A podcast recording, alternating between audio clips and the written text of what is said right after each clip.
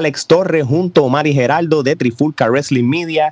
Y en este episodio de Trifulca Wrestling Podcast Interview tenemos uno de los talentos de la lucha libre en Puerto Rico más carismático y hasta cierto sentido controversial, incluyendo su más famoso show, el Malecón Night Club. Oye, vamos a darle la bienvenida desde la Liga Wrestling, el padre del peligro, el cubano luchador Rodrigo García. Eh, bienvenido, bienvenido, Rodrigo. Saludos, saludos para ustedes. Un honor, obviamente, para ustedes que estén en la Trifulca Mosca y para los fanáticos de, la lucha libre de Puerto Rico.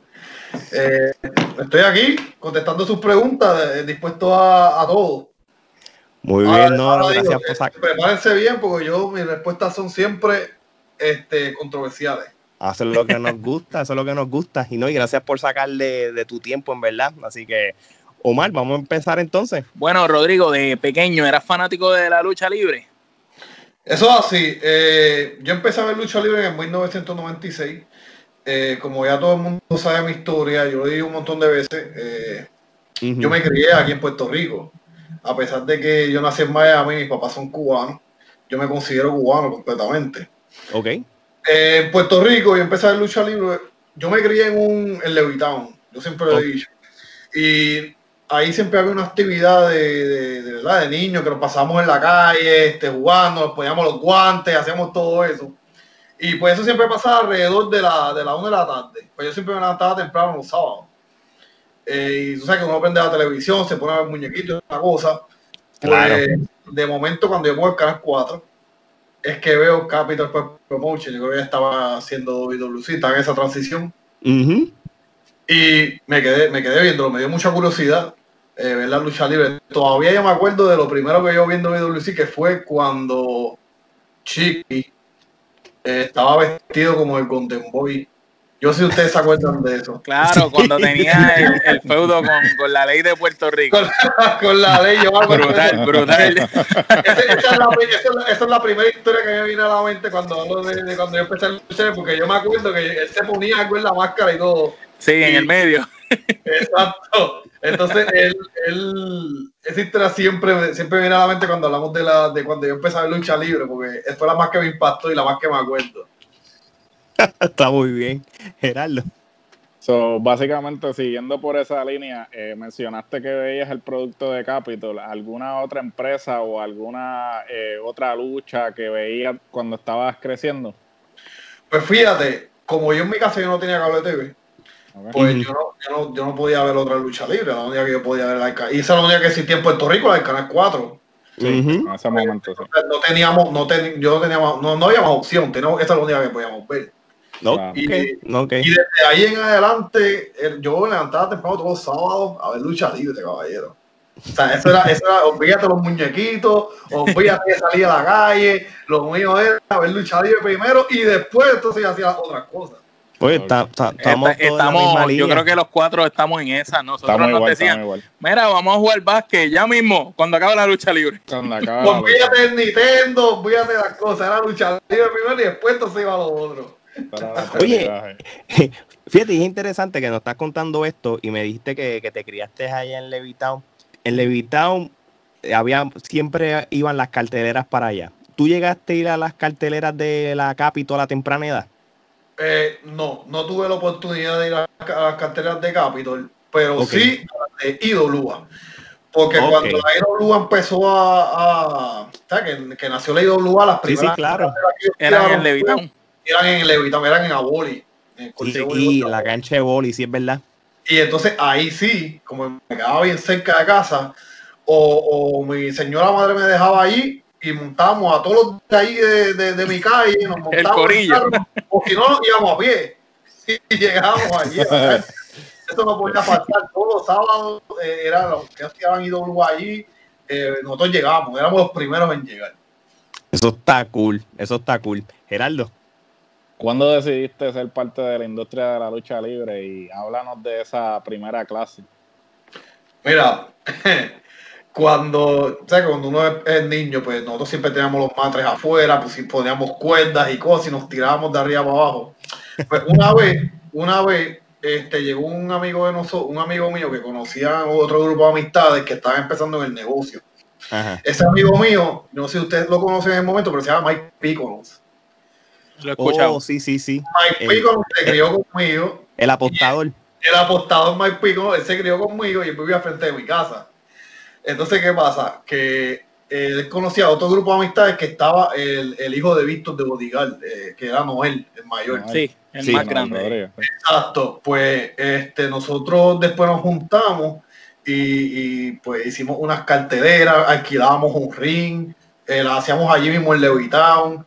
Eh, nosotros aprendimos poco a poco del negocio. Eh, así mismo, o sea, de, de- como nosotros decimos, de caifanes. Porque Sí, empezamos sí, así, éramos fanáticos, éramos fanáticos, estábamos practicando lucha libre. Entonces, nosotros fuimos, wow, las primeras clases de lucha libre de nosotros fue con el señor John Pinger Jeffrey. Uh, wow. Jeffrey, claro. John Pinger Jeffrey fue nuestro primer maestro en lucha libre. Él nos enseñó mucha dona, él nos enseñó a, a- a hacer las rodadas, las primeras caídas, a, a, a La afinar, base. claro, a afinar las bases y todo eso fue con el señor John Pinger Jeffrey. Entonces, después de eso fue que nosotros empezamos a alquilar ring, este, nos juntábamos el grupo de amistades que practicábamos con él y hacíamos lucha. Estaba el hijo de Vic. Mira, o sea, yo te voy a decir, este, quiénes empezaron en esa compañía, porque nosotros éramos una compañía independiente pequeña que estaba ahí en Levittown. Eh, talentos que estuvieron ahí, que están Ajá. en este momento en la lucha libre de Puerto Rico. Te puedo decir nombres como Maniferno. Maniferno con nosotros. Eh, eh, May Mendoza también empezó con nosotros.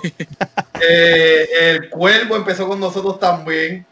El Fugitivo Links también. Eh, Noel Rodríguez, eh, Barreto, no sé si ustedes se acuerdan de Barreto, que estaba en la Sí. W.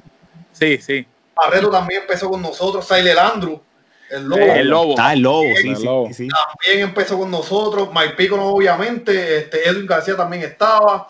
Eh, y nosotros hicimos un grupo de un grupo fuerte y nos unimos y empezamos a hacer carteleras y todo eso. Eh, en Levitamo empezamos. ¿Cómo se llamaba la empresa? ¿Cómo la llamaron? Se llamaba LW. Oh, ok. Pero como era el Levitamo, pues no Levitown Wrestling. Exacto. Después, cuando empezamos, cuando empezamos este, a poner programas en YouTube y eso, le cambiamos el nombre, ya no era Levitown, le pusimos Latin Wrestling Empire, creo que se llamaba. Sí, para expandir internacionalmente. porque nosotros estábamos en ese viaje, yo me acuerdo. Este, porque nos empezaron a ver. Eh, yo me acuerdo que nosotros teníamos un, un, programa en YouTube, cuando empezó YouTube también, y, y nos empezaron a ver, nosotros, pues, espérate, vamos a cambiarle el nombre porque tenemos dos o tres fanáticos que nos siguen. Claro. La misma gente que se, que se pasaba en los barrios, pues, pues de momento en tu abajo empezamos a ir a, a Levitar, a Sabana Seca, a Campanilla, y después empezamos a ir a Bainao, o sea, nos seguían, no, no, nos alquilaban las luchas, caballero. Y nosotros íbamos. Expandieron, expandieron, expandieron. Expandimos y fue una cosa bien grande para nosotros porque, porque imagínate, este, y como estaba el hijo de Víctor también, que era, era Noel, pues nos seguían conociendo más gente. Jeffrey también nos recomendaba mucho. Y pues ahí fue que empezamos a expandir. Está bueno. Qué pena que no estuve allí por esos tiempos, hubiera ido ahí a Levitown a, a, ver lucha a gritar, allí. A gritar, Te movía, te la risa. Yo me acuerdo que eh, cuando empezamos a crecer, igual, este, Denis Rivera, ustedes conocen a Denis. Claro, claro, el hermano de Sabio. Exacto, él era bien amigo de Noel, él es bien amigo de Noel. Sí, Entonces, como... cuando Denis estaba empezando, él se ponía una máscara y iba a luchar con nosotros también allí. Para pulirse, oh, para pulirse. Sí, sí, sí, sí, sí. Y venían otros dos o tres luchas que decían, mira, este, son, vamos para allá, para estar los muchachos, y íbamos para allá y la pasaban bien. Está chévere porque eh, ya entonces en ese momento esos luchadores iban por amor al arte, como mira, vamos allí para curarnos en salud, porque esto está chévere el ambiente y vamos a vacilar y vamos sí. a hacer lo que nos gusta. Y para pulir, y para coger aire, tú sabes. Uh -huh. La pasamos, la pasamos súper brutal, brother. Claro, Qué chévere. Y que, y que la, la, LW básicamente es la, eh, la, la, cuna de talento, porque todos los nombres que han mencionado actualmente Son se estrellas. encuentran en la industria. So, sí. Puedes decir que fue como la escuelita, ¿no? De, uh -huh. sí, yo, yo madre, eh, incluso llegamos a, a, a, expandirnos tanto que en la EWO nos veía, ah. que era Niño y Montana. Yo me, ¿Ustedes usted se acuerdan de Niño y Montana? Sí. Sí. Ellos, ellos nos empezaron a ver y ellos fueron a las carteleras de nosotros. Como de scout. Exacto. A, hasta que se llevaron algunos de ustedes, porque ah. algunos de ustedes después terminaron en la EWO. Casi todos terminamos en EWO. Sí. Casi todos, que, porque entonces ahí eh, nos empezaron a ver, porque nosotros luchamos en muchos caseríos, caballeros. Nosotros luchamos en caseríos de Cataño, en Quintana, en los, en los barrios, en Puente Blanco, en un montón de sitios. Entonces ellos, deciden, ellos cuando iban a abrir la EWO de nuevo, ellos uh -huh. de, en 2010 ellos decidieron ir a buscar a talento y cuando fueron a la, a la EW entonces ahí fue que nos escogieron a nosotros. A los todos los nombres que te mencioné ahí fue que nos escogieron a todos nosotros. Y ahí fue y que mira, y, y, y, y, perdona que te interrumpa pero ahora que estás hablando de eso de la EW eh, cuéntanos eh, una vez ya ellos van allí los ven a ustedes y se llevan muchos de ustedes a trabajar en la EW cuéntanos tu corrida allí y cómo tu personaje mutó o cambió de lo que estabas haciendo allí en Levitown ahora en la EWO? Pues mira, en Levitown yo estaba luchando, ¿verdad? Entonces cuando yo llego a EWO, eh, Montana tenía otra, otra visión conmigo. Él, él, se dio cuenta que yo tenía mucho hit, porque en, lo, en, las luchas que yo estaba, siempre en los barrios y caseríos, siempre sacaba a la gente por techo. Eso es lo que yo siempre me No ha cambiado nada, está bien. No, sí, sigue siendo lo mismo tuve, tuve muchas tuve mucha, este, mucha anécdotas que pasamos en, lo, en, los caseríos. Incluso les voy a contar una que esta siempre a mí me gusta porque una vez este, estábamos en el, en el Coquí, eso es un caserío que está en Cataño. Sí. Y, y, yo me acuerdo que entonces que yo siempre me pongo a hablar y pues yo estaba haciendo pareja con Mike Pico contra Maniferno y, y no me acuerdo quién era la pareja de Maniferno. Yo sé que estábamos luchando y de momento fue un tiroteo allí obviamente no, ninguno sale herido gracias a Changó, ¿verdad? Pero lo que hicimos fue que nos bajamos de ring corriendo y yo me camerino y se acabó la cartelera porque yo me fui y dejamos el ring allí montado. Dejamos el ring, el camerino y nos fuimos. O sea, cada otro día tuvieron que ir a desmontar el ring porque yo no fui tampoco. No, muchacho. entonces, eh, no, y, y pues, tuvimos, tuvimos, esa experiencia y pues, ya ustedes saben, pues entonces ahí llegué a, a EWO y pues Montana dijo, él tiene mucho, mucho hit. Este, yo tengo una idea con un grupo, vamos a hacerlo manejador de un grupo de los, de los rudos, porque él tenía muchos luchadores buenos, pero rudos, pero no tenían, pero no tenían micrófono. No tenían carisma, no tenían micrófono, eran buenos luchando, pero no tenían carisma. Me necesitaban a mí para eso y pues yo dije, pues voy a hacerlo, voy a empezar por aquí para después terminar este, luchando, que es lo que, lo que yo estaba preparado para hacer. Pero fue tanto el, el, hit que tuve y tanto la, la, fama que me ayudó a tener el W que me tuve que dar como manejador. Porque los muchachos necesitaban este, tener a alguien que pudiera hacer las entrevistas con ellos. Sí, que tú la voz de ellos. Exacto, eh, ahí estaba, qué sé yo, la, la, milicia, que era Guevara y Zapata, estaba, estaba Monte, antes se llamaba Daddy, eh, Von Crocher, eh, son algunos de los que, de los que recuerdo. Este, y pues estuve, me, tuve que ver como manejador en ese tiempo, aprendiendo y estudiando, claro está, porque ahí estaba Neil Montana, que ellos eran, ellos fueron campeones de IWA, eran IWA en los mejores momentos. Eh, y pues yo aprendí con ellos. Eh, con Nio me enseñó mucho este, cómo llevar el personaje, este, cómo yo podía hacer esto, cómo yo podía hacer la psicología en el ring, todo eso me enseñaron Nio Montana. Entonces yo fui aprendiendo poco a poco. Este, después, cuando ya se estaba acabando el, ¿verdad? el, tiempo en el WO, pues entonces ahí yo empecé a luchar. Porque empezaron a faltar luchadores, empezaron a, Ah, pues a decaerse, acabó la sí, y ahí tenías que hacer otras cosas tú. Exacto, entonces ahí yo me tuve que poner las botas, entonces ahí fue que yo, que yo empecé a luchar otra vez. Porque estaba okay. yo me acuerdo. Y perdona que te interrumpa, en ese interim que no estabas luchando y eras manejador, como quiera te mantenías entrenando como luchador, aunque no estabas activo dentro del cuadrilátero. Claro, sí, siempre lo estuve haciendo, porque nosotros siempre nos reuníamos un grupo, teníamos unos días en la semana en que íbamos a, a practicar. A practicar. Y siempre nos tenemos. uno como manejador, yo siempre cogía golpe como quiera. siempre me, tenía que brincar, tenía que tirarme, tenía que hacer un par de cosas y pues, y pues, y pues tenía que mantenerme en condición para hacerlo. No, por supuesto. Gerardo. Eso, luego que culmina esa etapa en la EWO, llegas a la CWA. Háblanos de, de esa llegada, cómo surgió. Mira, cuando se terminó EWO, este, la CWA estaba bien pendiente a los, a talentos que, que, que, con EW no podían, este, o sea que cuando EW cerrara querían traérselo. Yo siempre tuve conversaciones con ellos. Lo que pasa es que pues con mi, con, con mi fidelidad a EW, pues yo no quise, yo no quise ir hasta que EW murió. Ya cuando EW murió, pues tenía que hacer algo. No, claro.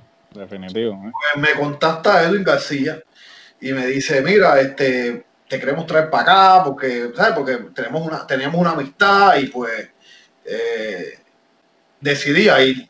Y dije, pues vamos a probar, vamos a probar suerte otra vez, vamos a empezar otra vez de esto, a ver cómo, cómo nos va. Pues llegué a CWA y una de las cosas fue, pues mira, te queremos para luchar, queremos que hagas esto, queremos que entres con, con una historia con Bambino y todo eso. Y pues ahí fue que empecé a luchar en CWA. Otra vez de nuevo. Ok. ok. Este, en la CWA, este, surge lo que te representa todavía hasta el momento, el famoso show, el Malecón Nightclub. ¿Cómo surgió eso? Mira, el Malecón Nightclub, yo siempre, eso fue una idea que yo tuve desde que están independientes. Cuando yo empecé con el, con, con mi personaje así, que lo, empecé a marcar mucho lo de Cuba, ¿no? Pues yo siempre me recordaba de las sesiones de Chiquista de Show de Mr. Rating Café, creo que se llamaba Rating Café. El, café, Milenio. El Café Milenio se llamaba, me llamaba a mí que disparate. Este, el Café Milenio, eh, veía, el Tocotón también pasaba. Y pues yo decidí mezclarlo todo. en ese momento todavía, eh, yo tuve el independiente. Ahí fue cuando empecé, pero cuando llegué a CW fue que empezaron a hacer los Facebook Live este, y todo eso. Y yo decidí hacerlo en vivo, porque yo nunca lo había hecho en vivo. Siempre, lo, grabamos y lo, veíamos entre nosotros las amistades y qué sé yo, lo poníamos en las páginas de, internet. Pero cuando llega a CWA, pues yo dije, pues vamos a tener algo nuevo, vamos a hacer un contenido, vamos a, ponerlo en Facebook Live. les, dije a CWA, mira, yo para tener contenido, estaban buscando contenido para la página. Y yo le propuse, le mira, pues vamos a hacer la sesión del Malecón Nightclub eh, y como ellos me conocían desde antes, saben que hacía la sesión, me dijeron, pues, ¿cómo lo vamos a hacer? Y yo le dije, mira, vamos a, a, poner un set, ponemos dos sillas, que sé yo, ponemos la bandera de Cuba. Este, para ese tiempo estaba Manuel Rodríguez, que es el, el, hijo, otro hijo de Víctor de Bodigal. Sí. Y pues yo quería volver a hacer eso. Y dije, pues mira, vamos a usar a Manuel, como estaba Víctor antes en el programa de Chiqui. Sí. Entonces, como- como- Con Manuel, exacto, con como Claro. el enforcer, No el. Exacto. Claro, claro.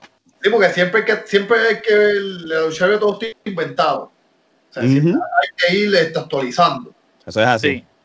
Pues entonces este, yo adapté ese concepto y le dije, "Mira, vamos a hacerlo. Y ellos rápido me dijeron que sí. Dijeron, sí, vamos a hacerlo, dale. Eh, y lo empezamos a hacer y fue un éxito. Porque todo el mundo se conectaba, todo el mundo me comentaba, este, y nosotros estábamos bien contentos porque nosotros hicimos el primer programa y, y lo que teníamos era la bandera de Cuba atrás y tenemos un fondo negro y, una, y unos stools de, de, de, de- como de bambú. Sí, sí, sí. Entonces, a ellos les gustó tanto que entonces dijeron, ah, pues no, esto va a ser un éxito. Mandaron a hacer un banner, este, y, y empezamos a, a movernos. eh, In- eh, invirtieron en la producción. claro, sí, y empezaron a llegar, empezaron a llegar, los talentos lo veían, los talentos querían estar en el malecón. Después todo, Bueno. mentira, cuando, ah, invítame para allá, que yo quiero estar allí, que se ve, y, y, y, y, CWA mira, que yo quiero estar en el malecón, que esto que lo otro. Porque se, se empezó a pegar, no estaba, eso no existía ahí en la lucha libre de Puerto Rico, la como esa. Y yo creo que es algo bien importante porque no solamente puede ser lucha, la gente también quiere entretenimiento, la gente también quiere Entretenimiento, la gente también quiere eh, eh, un foro para ellos este, venderse como luchadores o vender las luchas o, Sí, o- los ángulos. Y que Muchos que de los ángulos de Capitol se desarrollaban en el, en el Sport Shop. y que prácticamente tú capitalizaste y acaparaste las secciones cuando las secciones ya no estaban, porque sabemos que en los tiempos de antes pues siempre habían todas las secciones que hemos mencionado aquí, pero en ese momento en que tú decides hacer una, no había ninguna otra. So que prácticamente toda la atención era para ti, so que capitalizaste súper bien y eh, fue como, como quien dice, el momento y el lugar perfecto. Sí, brother. Y, y, y después de eso eh, conseguimos un estudio donde entonces empezamos a hacer el malecón porque cada vez fue mejorando. Claro, primero- claro.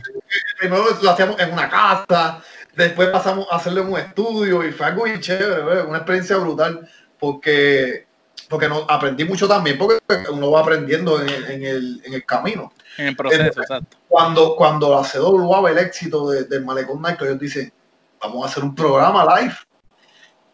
Y, y pues eh, todo el mundo, y si- yo no sé si ustedes se dieron cuenta, pero todo el mundo empezó a hacer Facebook Live.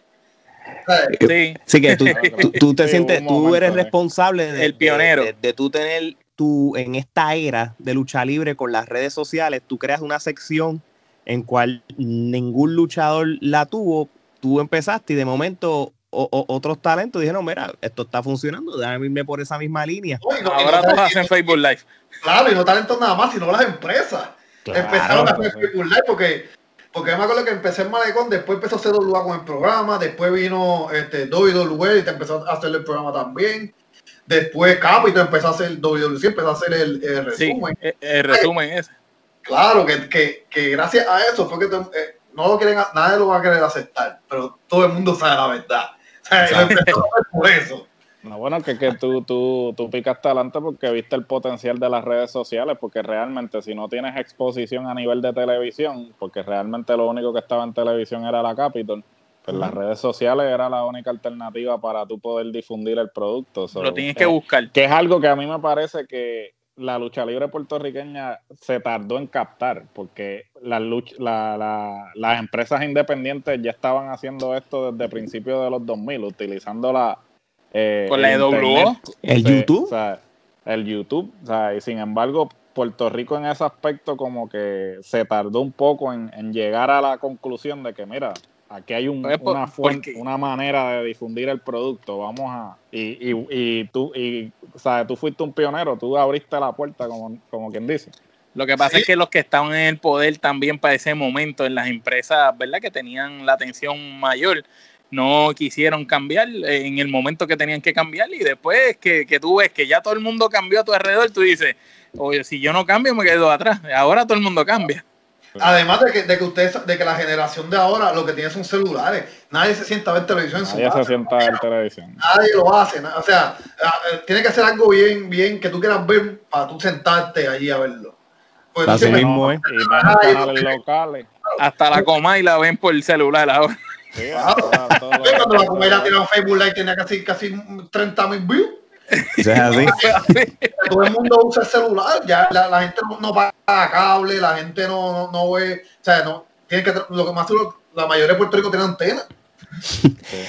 Oye, antes de, de hablar de la próxima empresa donde tú estás actualmente, el malecón ya es la parte, ese es tu bebé.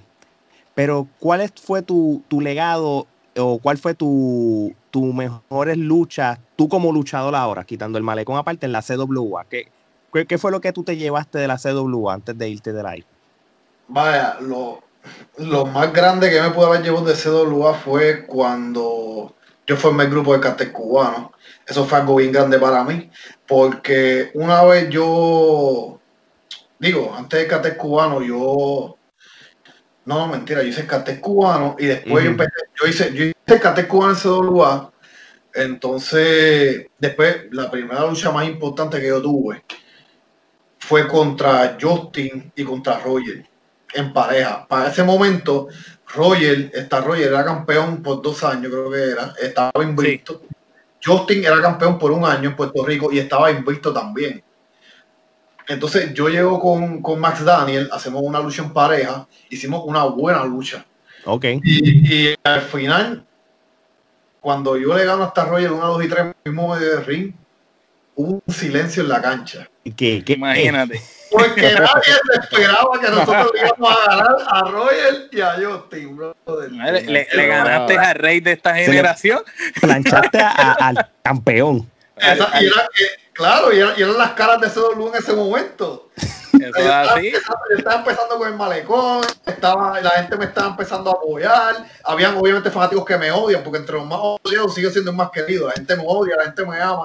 Entonces empezaron, a ir más gente a las canchas. Entonces en, en Dorado, me acuerdo, eso fue en Maguayo. Maguayo se llenó ese día. Porque si- y cuando anunciaron la lucha de pareja, pues la- pues, Maguayo se llenó. Entonces, cuando yo le gano a Roger una, dos y tres, pues, caballero, todo el mundo se quedó así callado. Y después fue que empezaron a gritar, a, a reaccionar. O sea, empezaron a buchar, algunos empezaron a gritar, algunos empezaron a buchar, pero estaba todo el mundo caballero. Eso, eso es booking consentido, porque así es que tú creas los momentos. Las reacciones. nadie se espera, así es que todo se. So, cuando el árbitro contó hasta tres, vamos, vamos a ser realistas, tú dices, bueno, restaste al Royal, quizás él se va a salir. Cuando él contó tres, tú mismo te sorprendiste. Claro que sí. Y yo- entonces yo y después y, cuando yo me, yo me levanté, que alcé las manos, que se me alzaron las manos, la gente estaba así, callada todavía.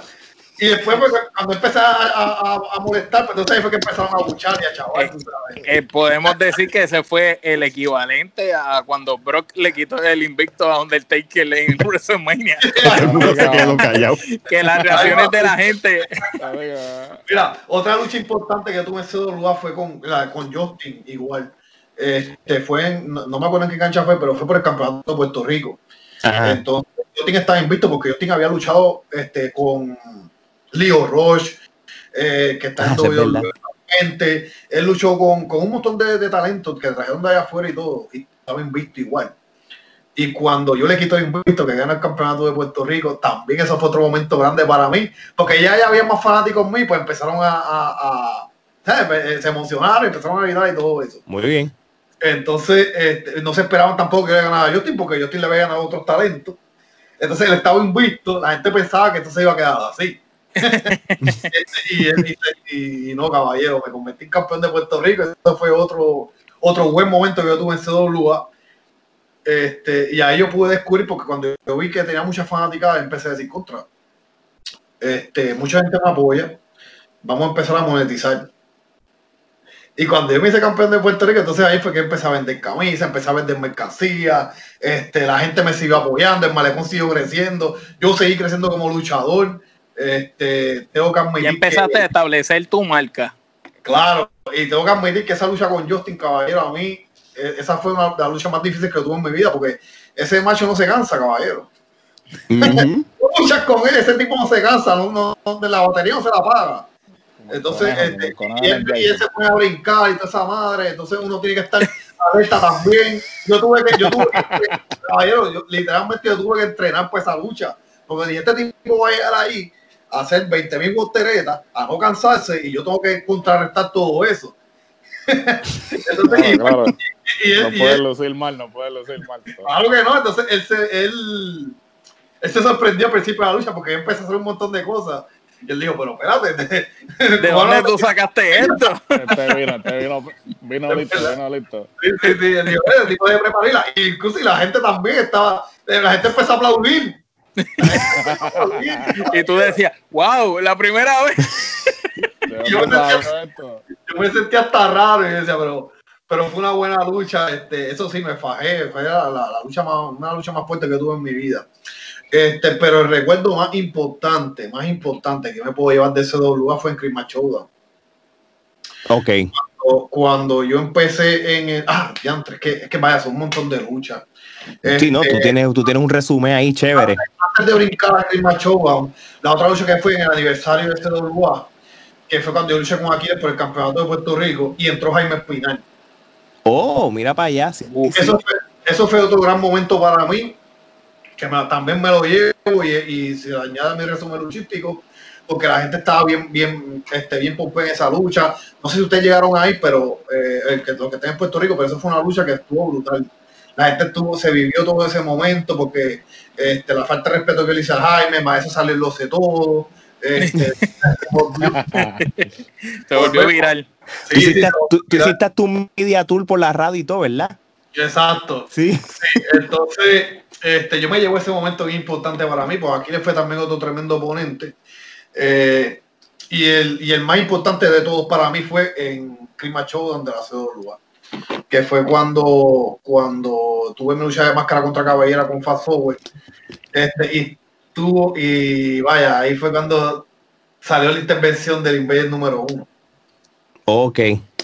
Ahí fue cuando, ese fue el momento para mí más grande que yo tuve en, en, en, en CWA, porque a pesar de que fue poquito tiempo, como ustedes saben cómo es, eh, todo el mundo sabe cómo es el Invader número uno. Sí, Que claro. Él es medio fuerte, tú sabes, él no trabaja con los talentos jóvenes, es bien difícil que él llegue a trabajar con talentos jóvenes, pero como él, él vio la presión que la fanaticada estaba poniendo para que tuviera que trabajar conmigo, pues tuvo que trabajar conmigo. Porque otra de las sesiones más, más famosas que tuve fue cuando lo imité a él, el 31 de octubre. Cuando yo me enteré que él iba a estar en el, en el CWA, pues era 31 de octubre, era Halloween, cayó perfecto ese momento. El malecón era miércoles y todo, pues yo me vestí el Invader número uno. Sí, eso, y eso es bien memorable. Y lo empecé a imitar porque yo veo el Invader número uno de que soy este un chavo, caballero. Crecimos, crecimos viéndolo, ¿eh? Yo lo empecé a imitar y él vio ese programa, él se molestó mucho. ese- él, llamó, él llamó hasta los dueños de empresas y él dijo un montón de cosas, que eso es una falta de respeto, que cómo yo podía hacer eso. Eh, incluso en después salen unos videos de él diciendo que, que eso fue una falta, que yo le falté de respeto, que esto que lo otro. Y cu- cuando estuvo frente tuyo, ¿cómo tú te sentiste? Este, eh, eh, hablando claro, ¿en algún momento tú te sentiste nervioso? ¿Tú dijiste, bueno, aquí es que es? ¿O, o cómo fue la cosa? Pues mira, cuando yo vi que él se empezó a quejar, yo dije, "Mira, aquí, aquí se echaba la cosa porque lo que quiero es, es- es presionarlo para que se tenga, tenga que trabajar conmigo. Sí. Pues cuando yo hice, yo hice un malecón en vivo en, en Taco, en hashtag Taco, en Bayamón, Ajá. Entonces tenía estre- en exclusiva a Seusi, que venía de México allá para el evento de, de todo eso. Entonces, cuando yo estoy haciendo el, el, el, el sketch de que lo de la máscara y todo, ahí él llegó, él llegó a Taco, o sea, él lo tenían ahí en Taco. Yo no sabía. Yo no lo ¿Tú lo sabía. sabías? cuando yo lo veo, yo lo estoy viendo, yo, cuando yo veo que de momento, como eso estaba lleno de mis fanáticos, yo vi que mis fanáticos empezaron a gritar. Y cuando yo miro, venía por ahí. Y tú dijiste, anda el diablo. yo, dije, yo dije, ahora fue, caballero. Con ese la mola, entonces. Me empezaron a, a, a- a separar. Yo me bajé de la tarima y todo, porque hoy tenido fumar un escándalo ahí. Pero ahí fue donde tuvimos el primer careo. Y yo dije, y, y yo dije, contra este, este tremendo momento, caballero, para mí, yo me lo llevé fuerte. Porque a mí me tuve que ir para la cocina, él hizo su, su aparición allí, después él se fue. Yo nunca tuve la oportunidad de hablar con él. No. Y, no quería- Wow. Porque le- y tampoco, y tampoco quería hablar con él, tú sabes. sí. Sí, no, no, no. No, no, no, no creo.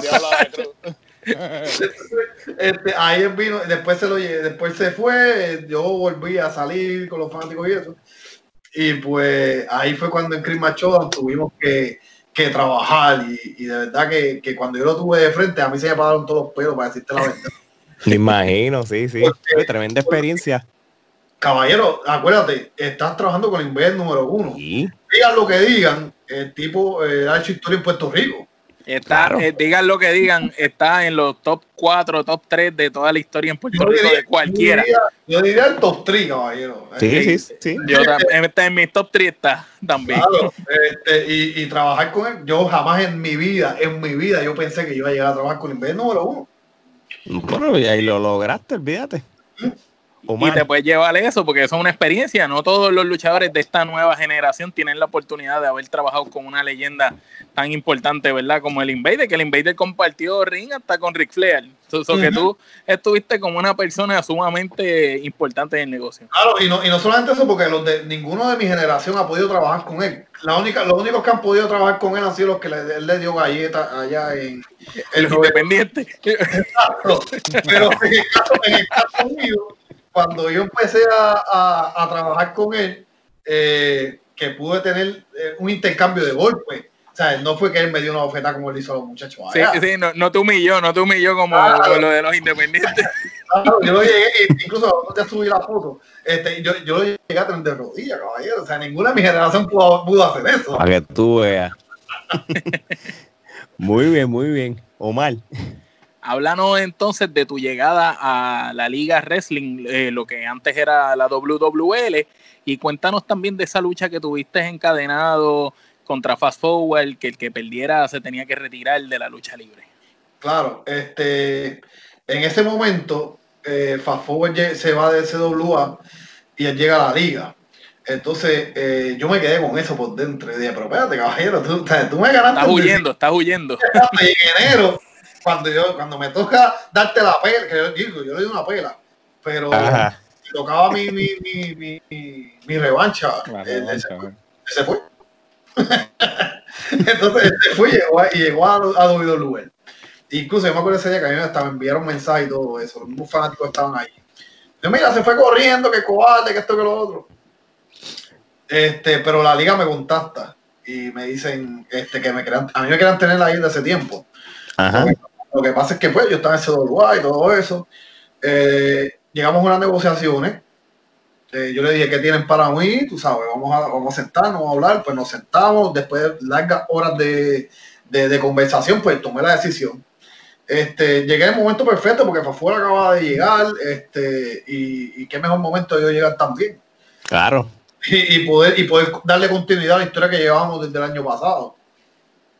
Este, fue un éxito total igual porque todo el mundo estaba pendiente, todo el mundo sabía de la historia de Fast Forward y Rodrigo García, todo el mundo sabía que Fast Forward me había quitado la cabellera, este, después empecé a usar la máscara, eh, que fue el renacer de, de, Rodrigo García de nuevo. Este, después seguimos teniendo la lucha, yo le quemé la cara, eh, hasta que tuvimos la lucha, la última lucha en el en, Insurrection fue. Cuando fue encadenado por el cuello que voy a contar esta anécdota antes de empezar cuenta, con cuenta, cuenta. cuando, cuando llegaron con la cadena, esa cadena parece que era para de amarrar barco. Porque esa cadena pesaba como el diablo. no fue una cadena sencilla, normal. No era, fue una cadena de esa. Era una cadena la gruesa, la gruesa. Si no, terminas con dos de cuello al final de la lucha. Ustedes luchando así. Claro, mira la lucha, porque tú ves que no estamos agarrando como eh, porque para la pinga nosotros con, con, la, con, con las cadenas ahí, este, la madre. Total, pues, este, llegamos al acuerdo de que con la liga, para que la lucha tenía que ser algo interesante, este, tenemos que tener algo por medio. Y pues decidimos hacerla que el que perdiera de la lucha, pues perdía su contrato en la liga wrestling en, en ese momento. Este, la lucha fue, para, fue muy buena, la fanática, a la fanática le gustó, estaba bien metida en la lucha. Este, cuando yo saco la mesa con fuego, cuando yo me quito la máscara, porque llega el punto en que él me rompe la máscara y yo me la tengo que quitar porque este, la, máscara estaba rota, la gente estaba bien metida en la lucha. Usted esa lucha todavía está, está en YouTube, la pueden ver. Sí, está en YouTube, sí, sí, sí. Este, cuando yo saco la, la, mesa, que le prendo fuego a la mesa, la, la fanaticada igual eufórica, porque hicimos cosas que, que, que la gente no esperaba. Claro. Eh, y, ahí, y, ahí, yo perdí la lucha, eh, o sea, que perdí mi contrato. La gente tampoco se esperaba que yo iba a perder la lucha. Ok. La gente decía, no, Rodrigo, usted es su pick, este, él no va a perder la lucha. Pues perdí la lucha y, y tuve que, que, que, salir de la WWE en ese momento. O sea, perdí mi contrato como tal. No, ok, no, ok. Gerardo. So, mencionaste que la máscara fue el renacer de Rodrigo, ¿no? Este, y ciertamente la máscara se ha convertido en, en un símbolo, en lo que te, eh, te identifica. Uh -huh. ¿Qué te motivó a utilizar una máscara en ese punto en tu carrera? Mira, este, cuando yo pierdo la cabellera, yo sentí que fue algo totalmente injusto en mi lucha como quiera, porque este, se metió el Invader, se metió este Manuel Rodríguez, eh, yo perdí justamente, me puse la máscara. Uh -huh. Entonces, yo lo puse, yo lo puse como que en, en una forma de protesta. Ok. Yo perdí mi lucha contra tres personas, o sea, yo no luché contra Rafael solo, yo tuve intervención de Manuel, más el Invader también entró al final y pues perdí mi, mi, mi cabellera, pues yo me voy a poner máscara porque la gente no se merece verme sin, sin cabellera. Okay. Y, y, y, además de que en ese momento Chris Showdown, este, pues esperaban, qué sé yo, este, miles de personas y, y, llegaron ahí yo creo que como 800, 900 personas al show. Eh, que, que, al final, a, a, pesar de todo, fue un buen show porque el, para todo cierre de temporada fue el más que, que llenó. Sí, claro. Eh, pero, pero yo dije, no, la gente no se merece verme sin cabellera. Yo no voy a salir en los lives sin cabellera, porque el que me quedaba sin cabellera tenía que ir a la lucha ese día. Muy bien, muy bien.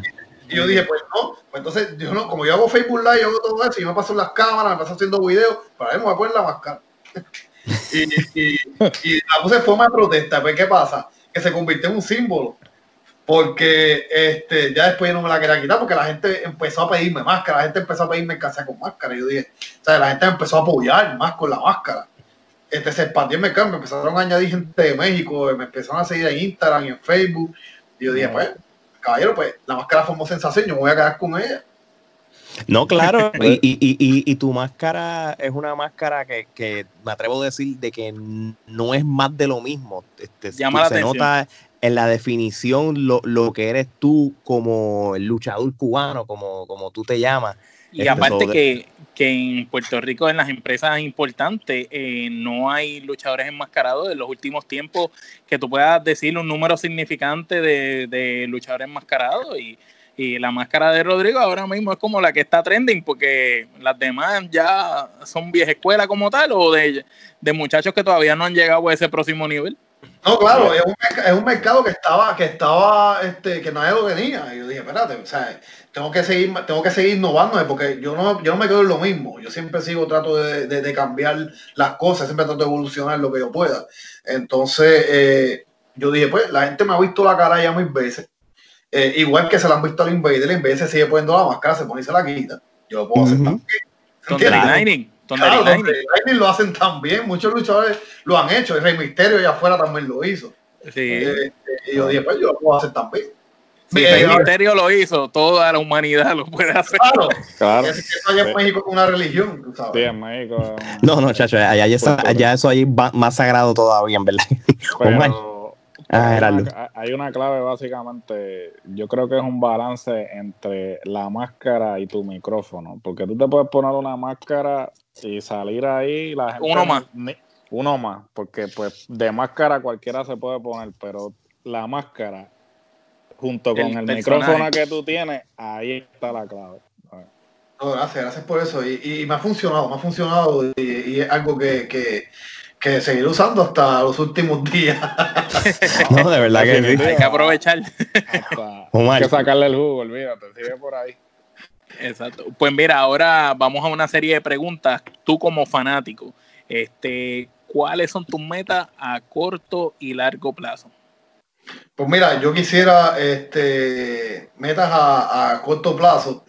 Eh, poder desarrollarme más con, con, talentos grandes, como, ¿verdad? como yo entiendo que yo merezco este, estar en las luchas estelares como eh, tener más experiencia con luchadores como, déjame ver, como Mike Mendoza. Claro. Vamos, este, como, como el Cuervo de, de Puerto Rico, que son tremendos talentos. Este, ahora mismo en la, en la liga están, eh, uno está en la liga, otro está en CWA. O sea, todos los luchadores que están limitados, yo, yo entiendo que debo estar en ese, en, ahí en ese momento. O sea, yo tengo que estar con estos luchadores. Esa es mi, mi Davison, toda esta gente que está. Claro que sí. Este, yo, yo quiero buscar, esos son mis, mis metas a corto plazo. A largo plazo, internacional. Ya yo fui a luchar a Florida, yo fui a luchar a Texas, pero yo quisiera tocar otros terrenos como, como México, como Japón. Me gustaría tocar esos territorios y pues, quién sabe.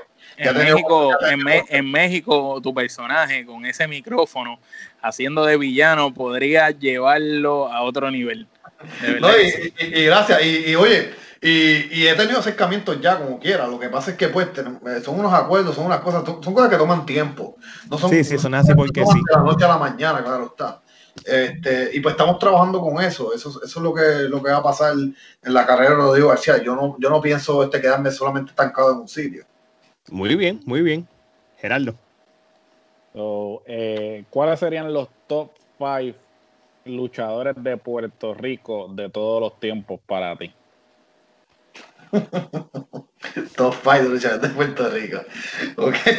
Pero de todos los tiempos, solamente de. De todos los tiempos, de de, De todos todo los el tiempos. tiempo. Los mejores de todos los tiempos. Eh, bueno, hay que ser honesto, yo voy a ser bien honesto. Este, tengo que decir que en los top 5 deben estar, el Invader número uno debe estar en ese top 5. Claro. Eh, Chiquistal está en ese top 5. Ujú. Eh, Carlos Colón está en ese top 5. este, Fidel, Fidel Sierra para mí está en ese top 5. Este, Rey también está en ese top 5. Claro. Eh, y Sabio. Sí. Sabio está en ese top 5 también. Muy bien. No, no, claro, Interesa- claro que sí. Interesante, obviamente, como, eh, o sea, eres cubano, pero interesante que menciones a Sí, Fidel porque- Sierra, porque no todo el mundo lo, o sea, no, lo- no lo consideran, ¿no? Pero él mayormente su carrera la hizo en Puerto Rico. so. No, claro, Y- yo me acuerdo de, de Fidel Sierra cuando él también iba a IWA. O sea, yo, yo siempre estuve pendiente a, a Fidel Sierra, a Fidel Sierra. Y oye, como yo te- tengo raíces cubanas, mis padres son cubanos. Pero yo dije, oye, voy a representar a Cuba.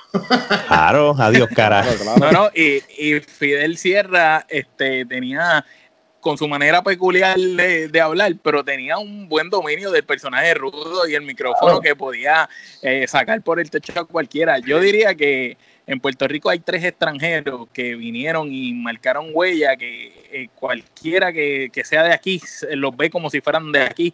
Y es Fidel Sierra, este Chain de Glamour Boy y el Bronco número El uno. Bronco, Esas ah. tres Y a- y personas Abdullah, son- y Abdullah Gulcher. y Abdullah, exacto. Y De- Abdullah. Esa gente son de, son prácticamente de, de aquí. Así Sí, mismo, ¿eh?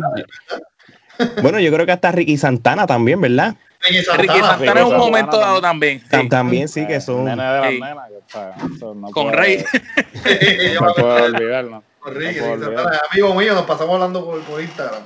Qué chévere, qué chévere. Oye, este, a pesar de que cuando al principio de la entrevista nos dijiste que pues, eh, lo que seguía era más bien la lucha libre de Puerto Rico por las razones que nos diste, pero estoy seguro que a, a- a largo plazo, pues obviamente pues empezaste a conocer de otras industrias, de otras empresas internacionales.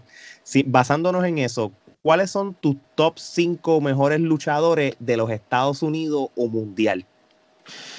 Ok, de Estados Unidos o mundial, vaya.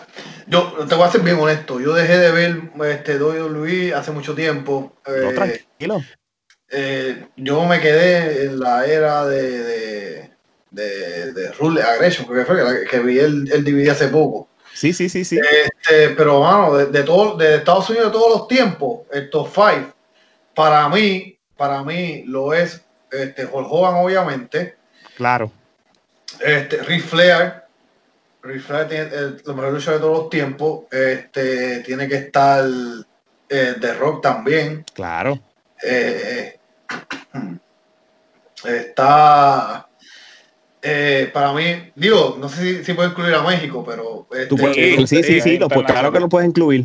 Blue Demon para mí también está en esos, en esos, este, en esos top 5. y, y bueno, este, yo creo que, que Chris Jericho. Sí, Jericho a mí me, A mí siempre me gustó este, su estilo de, de evolución. Sí, Claro. Siempre So, yo creo que esa es la clave que él tiene, la, la evolución de Chris Jericho. Él, él tiene la, esa manera de, de seguir este, de, de seguir renaciendo en, en todas estas, este, reinventándose en cada década. So, muy buena lista, tú sabes, de verdad que me gusta, porque no te limitaste 100% a los Estados Unidos, o sea, Blue Demon es Blue Demon. y, o sea, Sí, claro, porque, porque oye, si- se- son otros mercados. Este, en Estados Unidos, pues tú, tú rápido piensas en Hulk Hogan, en, en, en. México, exacto, o en México tú piensas en, en Blue Demon o en Santos. Exacto. en- El en- Negro. en- exacto, o sea, tú, tú siempre en Puerto Rico, pues Invader, Carlos, este, Chiqui. Rey. Exacto, esos, esos son los primeros nombres que te vienen a la mente y es por algo. Claro. Exactamente. Gerardo, Eh, ¿Cuál sería tu lucha de ensueño o si tienes más de una, los- el Dream Match? Bueno, lucha en sueño, este. Vaya. Me hubiese gustado poder luchar con el, con el Invader número uno. Este, pero a pesar de, de las condiciones, ¿verdad? Él está mayor de edad, este, no, no, no quiere luchar más y todo eso. O él lucha con los, él es bien selectivo con sus luchas. De No, tu Dream ok. Match es con el número uno, para serte honesto. y no, seguro. Eh, yo es con- en Puerto Rico con él. En, en, en México, como te dije, Blue Demon para mí sería una experiencia brutal, caballero. El luchar, Junior, claro. el, el- el- el Junior. Este, Sí, con el Junior, con el, esto sí Sí. puede ser que está vivo. sí, porque el papá. Sí, no, claro. No, y, y tú sabes que tú estabas hablando de, de, de, de esas metas a, a largo plazo de ir a México. Tú sabes, tú con tu máscara de- debe ser como un honor, como que yo voy a ir al territorio donde la los luchadores con máscara eh, es, sagrado, es respetado. Una religión. todo, so, es, es como, exactamente, como una religión. so, yo creo que tú representando tus raíces con máscara en, en- en ese territorio, eso debe ser posible. Mira, me atrevo a decir, y yo no voy a hablar por ti, pero me atrevo a decirle que debe ser quizás la experiencia más grande que tú pudieras tener como meta. Ujú. Sí, para mí eh, el mercado de México y otra, y, eh, una, eh, yo creo que es más grande en todo el mundo, porque ahí fue, ahí fue donde la lucha más se hizo famosa, tú sabes. No, claro, claro que sí. Bueno, ahora vamos, vamos a una, una sección que se ha convertido en ba- bastante popular, lo que es Street Full Car Wrestling Podcast. Así que Gerardo, este, te lo dejo a ti. Pues ahora vamos a la sección del toma y dame. La sección del toma y dame consiste en que te voy a dar un nombre y tú me vas a decir la primera palabra que te venga a la mente sobre esa persona. Este. Si no tienes nada que decir al respecto sobre la persona, simplemente Que lo dices dudo. paso. Digas no creo- pero no te aplica a ti, aquí no te aplica. a- a- en ese caso, yo creo Tú que a contesta lo que tú quieras. Algo que decir de todo el mundo. so, vamos, vamos a ver, vamos a ver, hace tiempo no hago uno, pero dale, vamos. vamos allá. El Invader número uno. Leyenda. El controversial señor C. Compañero, él empezó con nosotros también. Fast forward. Eh, eh, bu- buen contrincante. Sabio Vega. Eh, inspiración, vaya. Christopher Daniels. Esto, ah, trem- ajá, amigo. El apostador. Eh, colega también. Gentil Junior. Gentil Junior. Yo Gentil, sé. gentil, es gentil. Ah, es gentil, es El, gentil. gen- el gentil. el Ok, gentil. el gentil es eh, eh, técnico. Samuel Olmo. Eh, futuro. Mr. Cage. Eh, futuro también. La empresa EWO. Es mi escuela. La Liga Wrestling. Eh, empresa a la que pertenezco ahora, innovadora, innovación. Y para finalizar, Rodrigo García. Peligro. Oye, te portaste bastante bien. Yo, Sí, sí, me porté bien, pues, Eh, yo estoy haciendo un poquito de más, más, más honesto, ¿verdad? Porque como esto, esto de la cuarentena y todo eso, pues no, está, no hay lucha libre afuera. ¿Qué tengo que hacer, caballero? Pues yo, yo creo que voy a tener que un día entrevistarte, pero para hacerte una lista más grande, solamente va a ser de toma y dame nada más. Y, queremos. Sí, no, pues podríamos hacerle una entrevista de preguntas de esta rápido que conteste lo primero que se le ocurra. De muchas preguntas por ahí para abajo. Sería gufiado. Y entonces lo ponemos después los clips ahí en las redes sociales y ponemos así mismo la opinión de Rodrigo de fulano de tal. y, el, caballero es una basura. Ese se no sirve. Mira, vamos entonces para las últimas preguntas de, este podcast. Este, cuando tu carrera culmine, este, ¿cómo quisiera que fuera el legado de tuyo ahora, de una vez ya tú te retires y todo? Honestamente, a mí me gustaría dejarlo un Rodrigo García Jr. Ok. la lucha libre. porque al, al verdad, al, ese es el mejor legado que un luchador puede tener, que su hijo o, tenga o su sobrino o tenga eh, esté en el mundo de la lucha libre representando el legado, su nombre, todo eso. Puede ser hasta un estudiante, un pupilo. o un pupilo, exacto, o una hija también que puede ser luchadora. Claro. Este, Ese sería, ese, es el legado que yo quiero dejar en la, lucha libre. O sea, que mi nombre siga por ahí corriendo. Eso está muy bien, eso está muy bien. Brutal, y que herede, y que herede la máscara. Y si es nena, la máscara rota con el pelo largo por fuera, estaría cool. Sí, la, que está aquí, la que está aquí. Sí, quedaría brutal. Sería brutal, sería brutal poder tener un legado de, de, de Rodrigo por ahí, de Rodrigo Junior, imagínense. Mira, ¿qué consejo tú le das a todo aquel que desea ser luchador y le tiene miedo al fracaso? Todo el mundo fracasa en la vida eso es algo que, siempre pasa. Este, tienes que, tener una meta, tienes que sentarte a estudiar, tienes que, tienes, no no me voy a meter porque quiero salir en cámara, porque quiero salir en televisión, quiero luchar, quiero que la gente me vea, no. Esto te tiene que gustar, esto es pasión. Si tú empezaste a ver esto los otros días, esto no es para ti. tienes, que, tienes que sentarte, usted tiene que estudiar porque tiene que ver lucha libre de los 80, de los 90, hasta el momento de hoy tienes que enamorarte de esto. Tienes que respirar, comer y dormir con lucha libre. No, claro. eso es lo que tienes que hacer. Las prácticas, ir a practicar. Olvídate de ser del personaje que tú quieres hacer. Olvídate de todo eso. Enfócate en el ring primero. No, ok, ok. Que domines el ring, usted domina las cámaras. O sea, todo un proceso. So que este, mi recomendación es eso, estudiar lucha libre. Tienen que estudiar lucha libre, caballero. Para poder ser un... Si usted fracasa es porque usted no estudia como todo. En la escuela igual, te estudia y usted fracasa. y nadie se hace en un día. Claro, todo el mundo lleva tiempo. Eso así, caballero. Determinación. Eh, y, no, y tú vienes a ver los frutos después de años. Porque no, es que tú vas a salir mañana y el, año que viene voy a tener éxito. No, esto, esto se tarda años en tener éxito. Así es. Así, bueno, pues podemos. Mucha gente habla de Rey González, pero Rey González tuvo 10 años luchando antes de ser famoso. Estuvo 10 años completamente como, ¿verdad?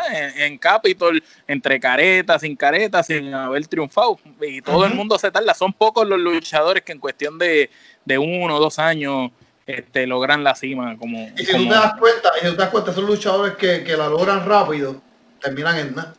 Eso así. terminan en nada. por la pasión no la tienen. Eso es así. Rodrigo, unas últimas palabras que tú le quieras decir a, todas las personas que nos están viendo y escuchando. Este, los micrófonos son tuyos. Ok, eh, como ya todo el mundo sabe, mi nombre es Rodrigo Peligro García, exhorto a toda la fanática de Puerto Rico, me ame o me odie, que asistan a los eventos de lucha libre, porque nosotros nos rompemos el cuero allá arriba, caballero. Este, es fácil las redes sociales criticar y todo eso, pero no es lo mismo la experiencia en vivo hay muchos fanáticos que están esperando este, que salgan las luchas para criticar. Caballero, usted vaya a la cancha y usted viva la experiencia de la lucha libre. La lucha libre, la lucha libre está viva en este momento, es cuando más necesitamos el apoyo. Está resurgiendo una nueva era de luchadores, está, hay una forma diferente de hacer lucha libre. Así que los invito a que tengan la experiencia de, de ir a un evento en vivo. Este, la Liga Wrestling está haciendo un tremendo trabajo. Eh, tenemos un, concepto nuevo donde hay pantalla, este, es un local con aire acondicionado, este, hay variedad de menú, hay, hay este, variedad de licores también.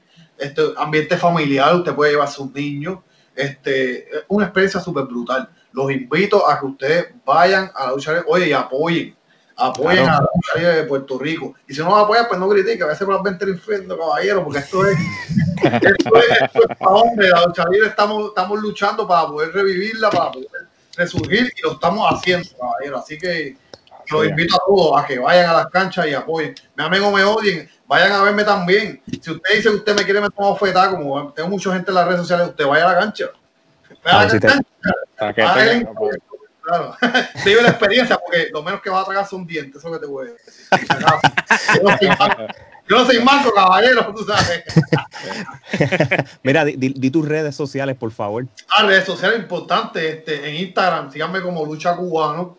Eh, en Facebook como Rodrigo García, tengo dos páginas, está la, la, de la personal y la fanpage. Pueden seguirme en las dos, yo siempre acepto a todo el mundo.